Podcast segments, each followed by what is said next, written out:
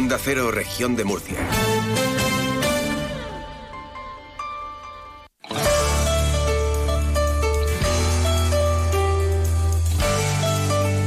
Región de Murcia en la Onda. Maripaz Martínez.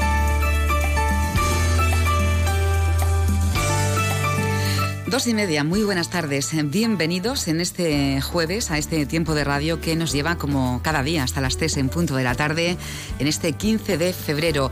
Eh, la mesa de la Asamblea Regional ha condenado los acontecimientos ocurridos en la tarde de ayer en la sede del Parlamento Autonómico donde diversos grupos de ciudadanos cercaron el edificio con tractores y camiones manteniendo a quienes se encontraban dentro, incluyendo a los miembros del Consejo de Gobierno y del Parlamento Autonómico en su interior durante horas.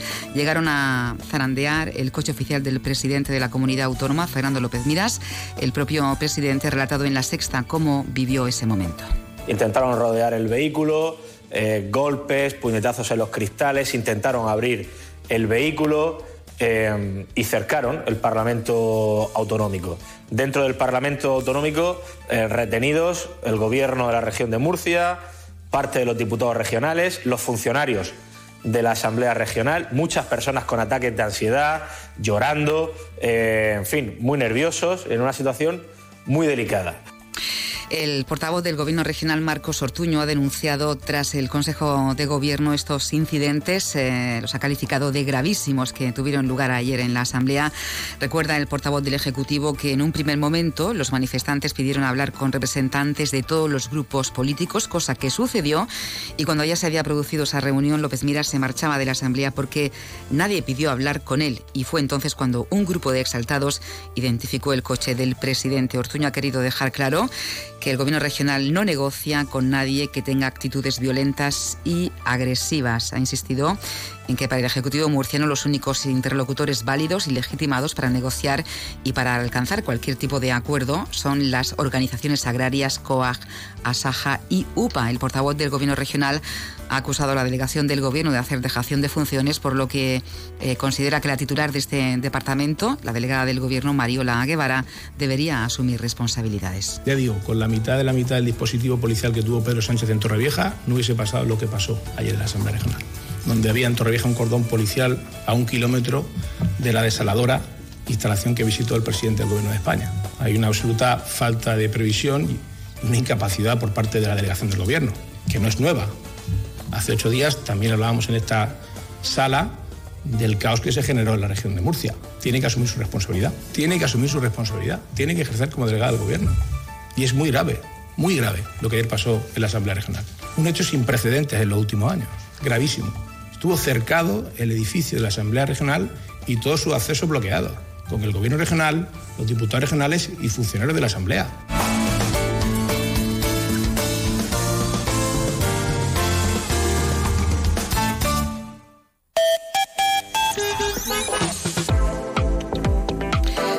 Vamos a conocer cómo se encuentra la circulación en las carreteras de la región de Murcia. Mm, DGT, Lucía Andújar, buenas tardes. Muy buenas tardes. Hasta ahora estamos pendientes de tráfico lento en la entrada de la A7 a su paso por el Puntal. Al margen de esto, circulación muy tranquila, pero aún así desde la DGT les vamos a pedir mucha precaución en las carreteras.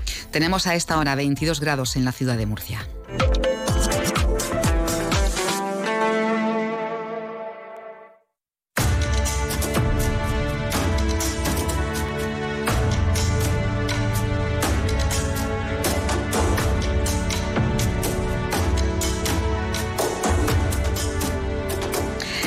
Hoy queremos hablar de los modelos de liderazgo en las empresas que se están estudiando a través de una investigación eh, que está liderando la Cátedra Mujer Empresaria y Directiva de la Universidad de Murcia a través de inteligencia eh, artificial y la neurociencia. Además de comprender los estilos de liderazgo empresarial, también quiere resolver pues, parte del debate sobre la existencia de diferentes tipos de liderazgo en función del género. Saludamos a Isabel Martínez Conesa, directora de la Cátedra y profesora de la Facultad de Economía y Empresa de la Universidad de Murcia. Isabel, muy buenas tardes. Muy buenas tardes, ¿qué tal? Bueno, eh, encantada de, saludarla, de, escucharle de nuevo. Esta vez para hablar de, esta investigación, eh, ¿quieren saber si realmente hay diferencias a la hora de, dirigir entre hombres y, y mujeres las empresas? Sí, vamos a ver.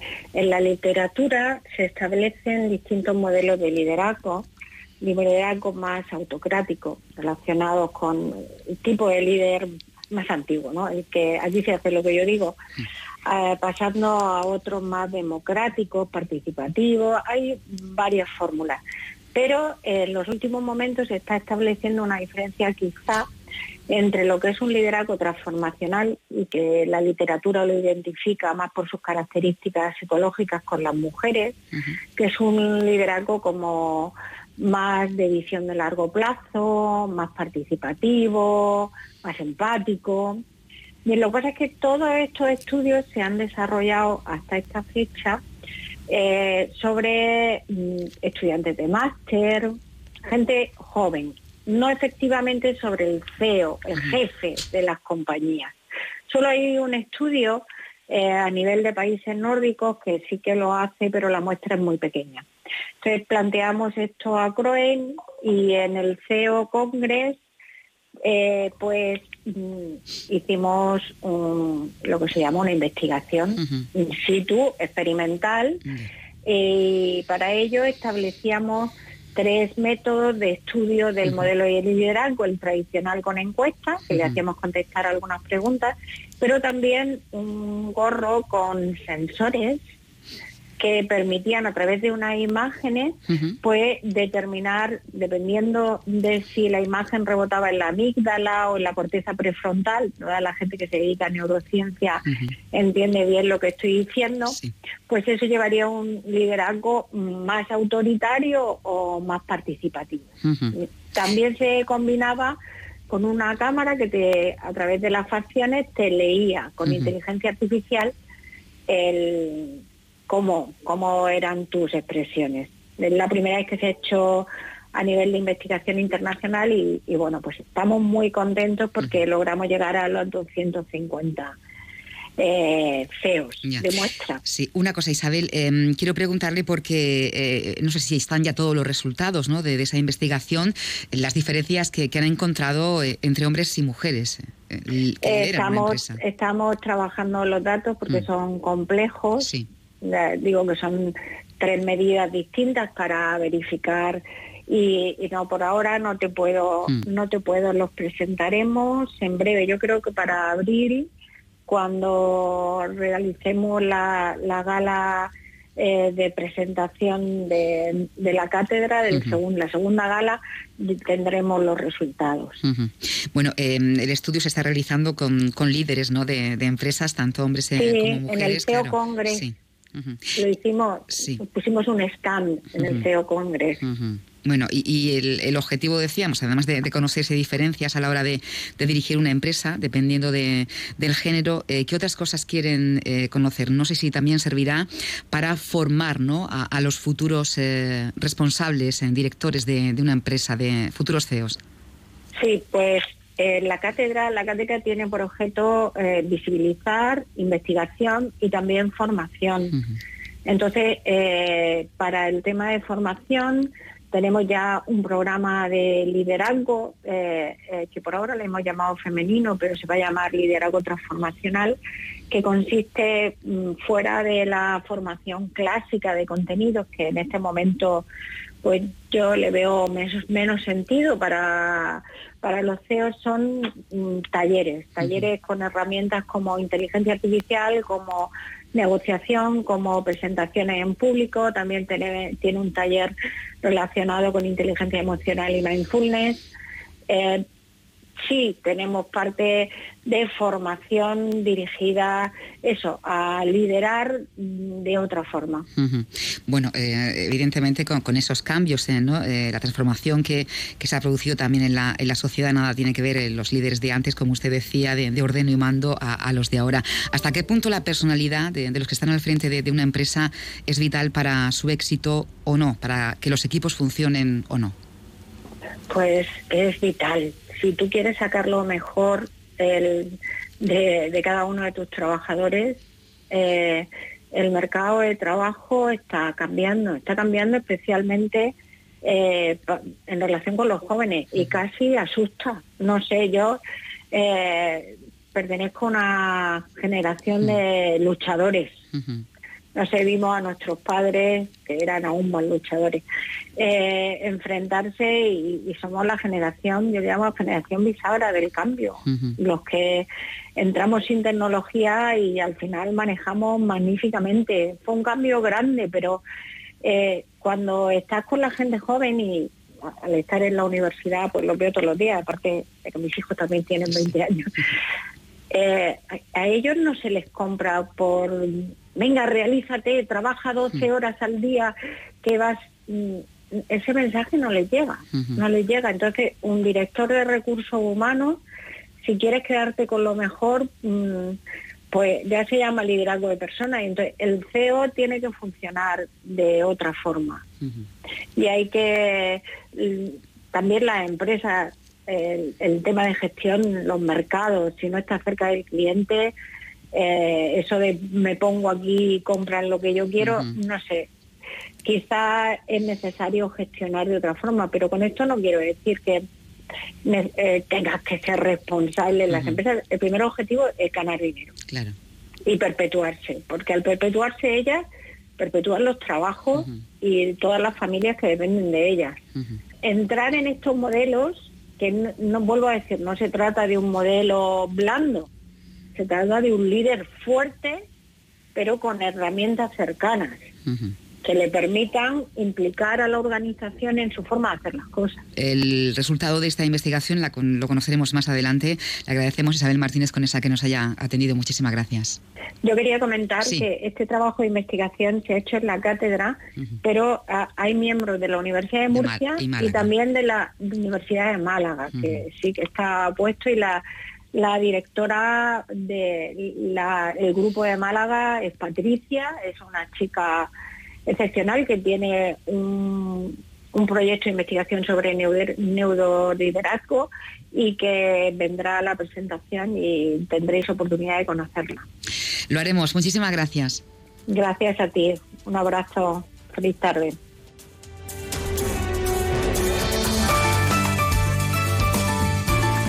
En Onda Cero, a partir de las dos y media, región de Murcia en la Onda.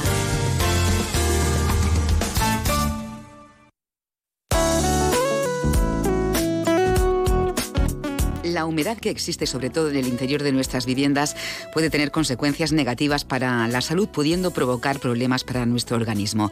Dolencias que desembocan en muchas ocasiones en problemas respiratorios más graves como bronquitis o neumonías y agravan los episodios asmáticos o también las enfermedades reumáticas. Hoy vamos a conocer con el asesor médico de Onda Cero, el doctor Bartolomé Beltrán, algunas patologías que pueden empeorar en un ambiente con humedades. Doctor Beltrán, buenas tardes. Hola, muy buenas tardes. Algunas enfermedades reumáticas como la fibromialgia se agudizan con la humedad. Cuéntenos un poco más sobre esta patología.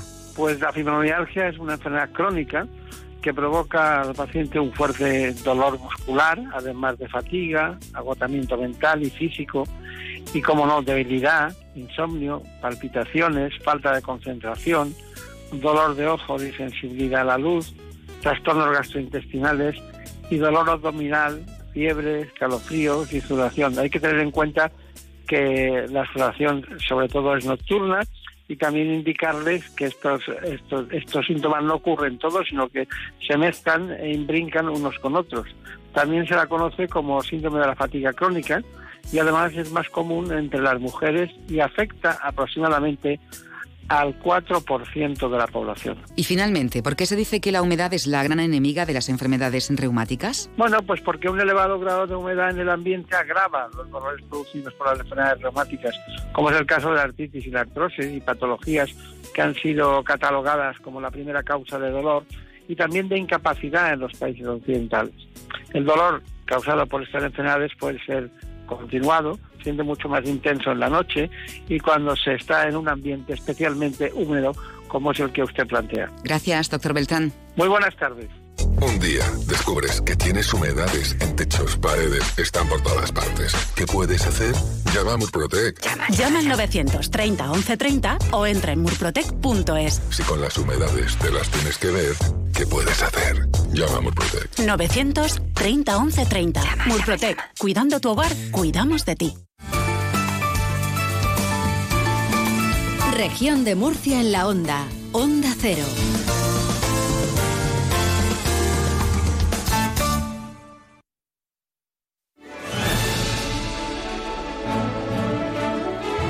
Esto va de cine nuestra experta en el séptimo arte, Isabel Durante, nos actualiza las carteleras de la región y nos recomienda los títulos más relevantes de la historia del cine.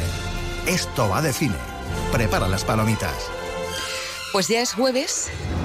Llegó el momento de conocer los estrenos del cine. Nos vamos adelantando.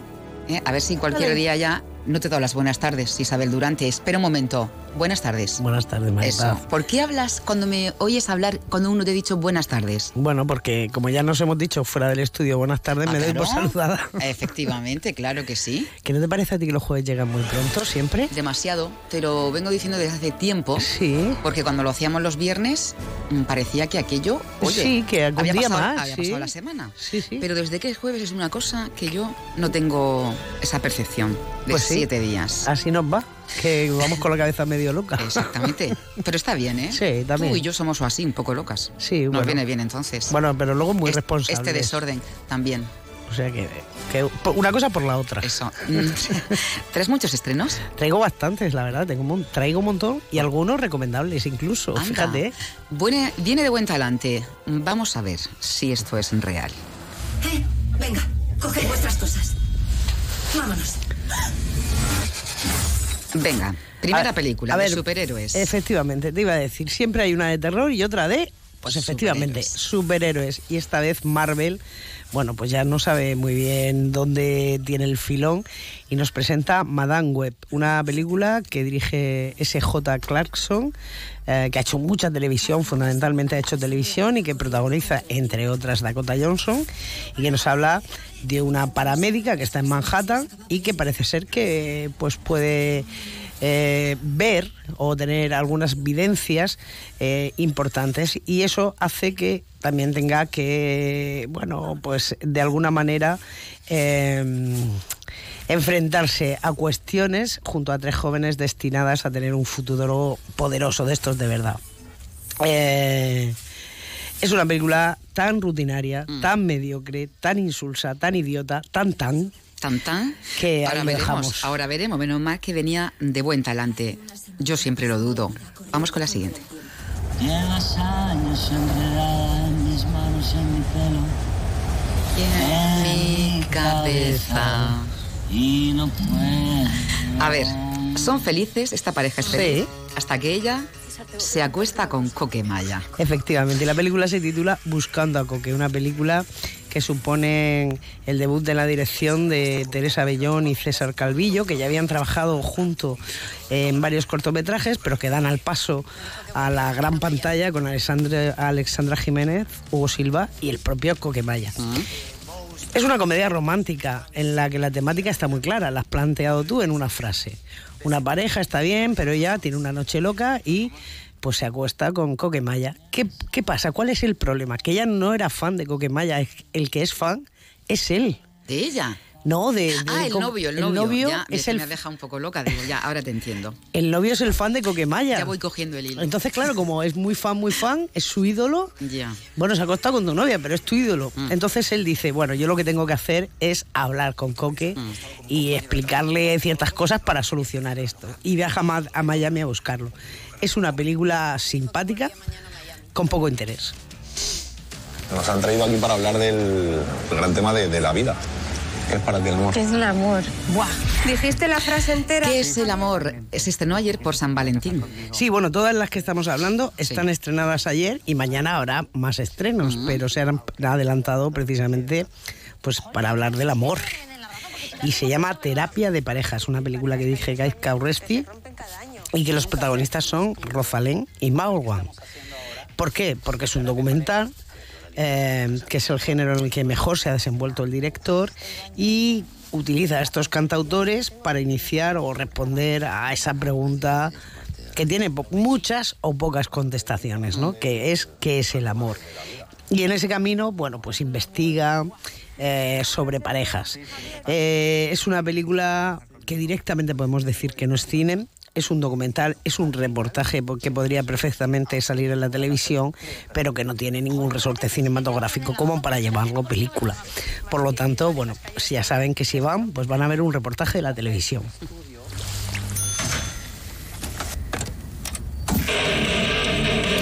Para los peques, ¿no? Tenemos un perrito solitario. Es para los peques y para los adultos. ¿Ah, sí? Es una película de animación fantástica, Robot Dreams, que sabes que, sabes que está nominada a los Oscar a la mejor película de animación, una película que dije Pablo Berger, que todos nuestros oyentes seguro, seguro que recuerdan por títulos como Blancanieves, Torremolinos 73 o ese cortometraje divertidísimo que fue Mamá. Y está basada en la novela gráfica de Sara Barón y sí que nos habla de ese perro solitario al que tú apuntabas, que vive en Manhattan, el Manhattan de los años 80, ¿eh? no ahora. Y que pues decide tener un amigo que él, que él va a construir, ¿no? Un robot. Pero bueno, por una serie de circunstancias que no vamos a explicar, tiene que abandonarlo. Es una película inteligente para todas las edades, no nos engañemos que no es solo para los más pequeños. Es hora. What wondrous love is this? Oh, my Escuchen bien lo que les digo. my soul. Cuarta temporada ya, Isabel. Cuarta temporada que tampoco entiendo muy bien por qué se estrenan ahora en estas series en, en- en el cine. Pero bueno, para los que sean muy fan de las otras tres, pues seguro que están esperando ansiosos el poder ir a verla. No destriparemos nada porque ya como es una cosa muy en evolución, pues nada, para los amantes de esta serie. ¿Alguna vez te has preguntado qué es lo que hace que tú seas tú? Esto es el más atrás. Este músico ha perdido la ilusión por la música. Sí, Soul, la última película de Pixar, esa maravillosa productora de animación, también está nominada a, los Oscar, compite precisamente con Robot Dream. Nosotros vamos con Robot Dream porque es española y porque está muy bien, ¿no? Pero la verdad es que es una película maravillosa, Soul, una película que dirige Pete Doc que fíjate, ha hecho cosas como del Redet o esa joya y esa obra maestra que fue Up y que lo ha hecho, lo ha dirigido junto a Ken Power que, que, bueno, ha hecho recientemente otra maravilla que es Spider-Man cruzando el multiverso y es una película con muchas capa- capas de lectura para los que nos queda- quieran quedarse en una cosa más epidérmica superficial, para los que quieran ahondar más, es una película fantástica y visualmente estupenda. Es hora. Ah, no. Nos hemos, mm, nos hemos equivocado de película porque íbamos con el último estreno ya. Sí, sí, te Sí, habíamos hablado sí. ya de los elegidos. Espera. Sí. ¿Te gusta Elvis Presley? Claro. ¿A quién no? La verdad es que a quien no le va a gustar Elvis Presley. Ahora, cuando vayan al cine ustedes a ver Priscila, van a, van a salir pensando diferente de Elvis Presley. Una película que dirige Sofía Coppola, que tiene fantásticas eh, aportaciones en su filmografía, como Las Vírgenes Suicidas, eh, Suicidas, Los in Translation, o incluso María Antonieta, que tenía cierta gracia, y que es un drama biográfico precisamente sobre la relación que surgió entre Elvis Presley y la adolescente Priscila y que ella misma había contado en su biografía, se titulaba El Elvis y yo. Y es una película muy muy buena que engancha desde el principio que nos muestra pues una cara un poco más ocult, oscura, oculta y atormentada del rey del rock. Es el retrato de un narcisista con todo lo que ello conlleva, con tintes casi de thriller, ¿no? No sabes por dónde va a salir el personaje.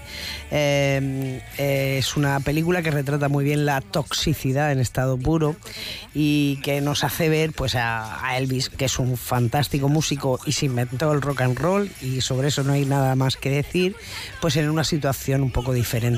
Es una película eh, pues realmente recomendable y, y estupenda, ¿eh? Pues Una entre todas, muy buena. entre todas las que has traído esta semana, has dicho, bueno, yo, pensaba que eran más, pero en fin, son tres eh, realmente Bueno, las que hemos ido de Robot menos a más. Soul y Priscila. Bueno, de menos a más. Vale. Tres en una No, sí, semana. conociéndote está bien. está la cosa. Oye, eh, has traído clásicos, ¿verdad? Para recordar este fin de semana en casa, si nos apetece quedarnos en el sofá. Sí, con un poco de confusión, que la semana pasada dijimos que íbamos a hablar de pescadores, pero como hablamos de la agricultura, digo, pues yo hago gana- ganaderos y ya la semana que viene hacemos pescadores y tenemos ya como el sector primario cubierto, ¿no? Y- ¡Los ganaderos!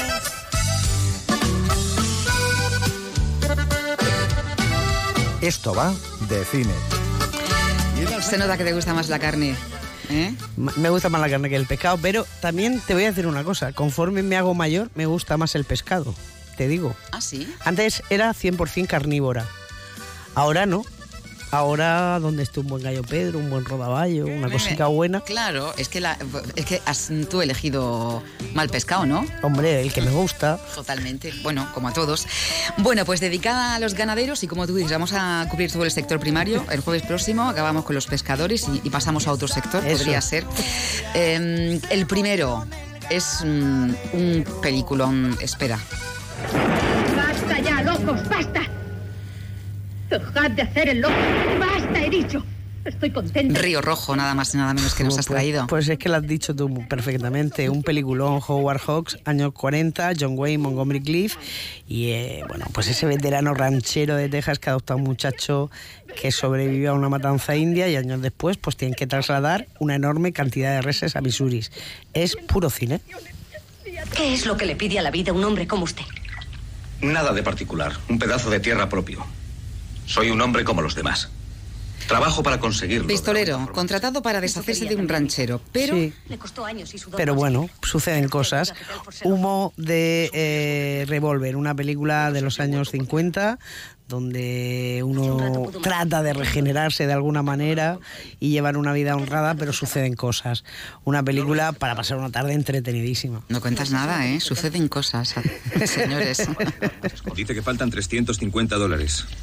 Exactamente, Sam. Para el pasaje. La primera vez, ¿no? Que se transportaba ganado a la selva de Brasil. Efectivamente, y lo hacía Glenn, Glenn Ford en eh, El Americano, una película de Robert Stillman, donde ese ranchero pues conducía toros precisamente a Brasil y allí los vendía para intentar hacer una pequeña fortuna. Pero Claro, cuando llega al destino, pues también vuelve a encontrar sorpresas que no podemos decir maripaz y todo se complica un poco. Una película extraordinaria. Salía a ver el río. Seguro que has construido otra presa. Te he dicho mil veces que el agua es una cosa muy peligrosa. No está hecha para jugar. Claro, hemos dicho, como vamos a hablar de ganado y no vamos a hablar de toros. Y si hoy hablamos de toros, que hay una filmografía en nuestro país, como te puedes imaginar, amplísima, ¿cómo no vamos a hablar de una obra maestra que se llama Mi tío Jacinto? Pues sí, señores, un título imprescindible dentro de la historia del cine español que dirigió Ladislao Valla allá por el año 1956, donde salía Pablito Calvo, ese niño prodigio, eh, que era, bueno, pues el sobrino de un torero venido a menos, de un eh, señor que la bebida lo había llegado por el mal camino y que un día recibe un telegrama de que eh, lo llaman para que toree en las ventas eh, o en una plaza de toros. Una película que retrata perfectamente nuestra historia y que es eh, maravillosa. Otra película pa- para recuperar este fin de semana, El Imperio del Ganado. Sí, un vaquero sale de la cárcel y decide, eh, bueno, pues que va a volver al pueblo, pero la gente, pues bueno, como ha sido un poco malito en, años atrás, pues no quiere que esté allí. Y bueno, en la película deambula entre toda esa intención de, de intentar reformular su vida, reconducirla de alguna manera y, la, y todas, bueno, pues las cortapisas que le pone. Una estupenda película. Sabía que él la preferiría entregarme la tierra antes que cederosla a vosotros. Los Pues es nuestro último recuerdo que, que traemos hoy, que se llama Llega un jinete libre y salvaje. Sí, una película extraordinaria de Pacula, años 70, Segunda Guerra Mundial, y, y bueno, vuelve con, con vida ah, de la- del conflicto bélico e intenta sacar adelante una pequeña explotación ganadera. Es una película inteligentísima y realmente, eh, bueno, pues respira cine por los cuatro costados. Nos vamos.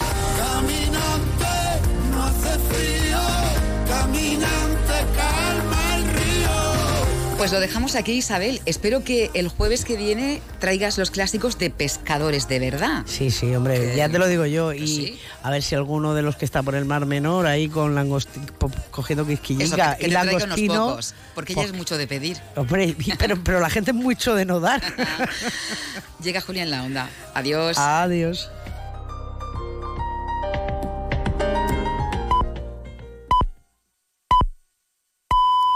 Son